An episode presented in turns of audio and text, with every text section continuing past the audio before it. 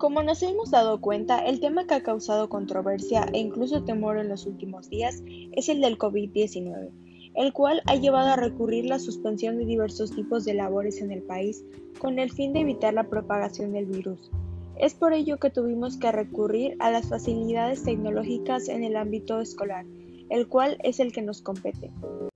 Definitivamente, como cualquier cambio, suele ser un poco complicado de asimilar que desde ahora hasta que se controle la pandemia, esta será nuestra nueva forma de trabajo.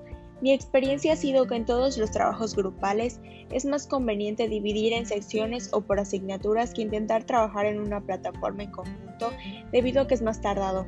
Esta situación nos ve obligados a la mayor parte de los alumnos a aprender o mejorar ciertas cosas que no dominábamos de varias herramientas virtuales.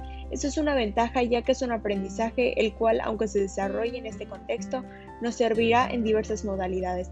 En lo particular he usado apps como Word, PowerPoint, Excel, Microsoft Teams, entre otras.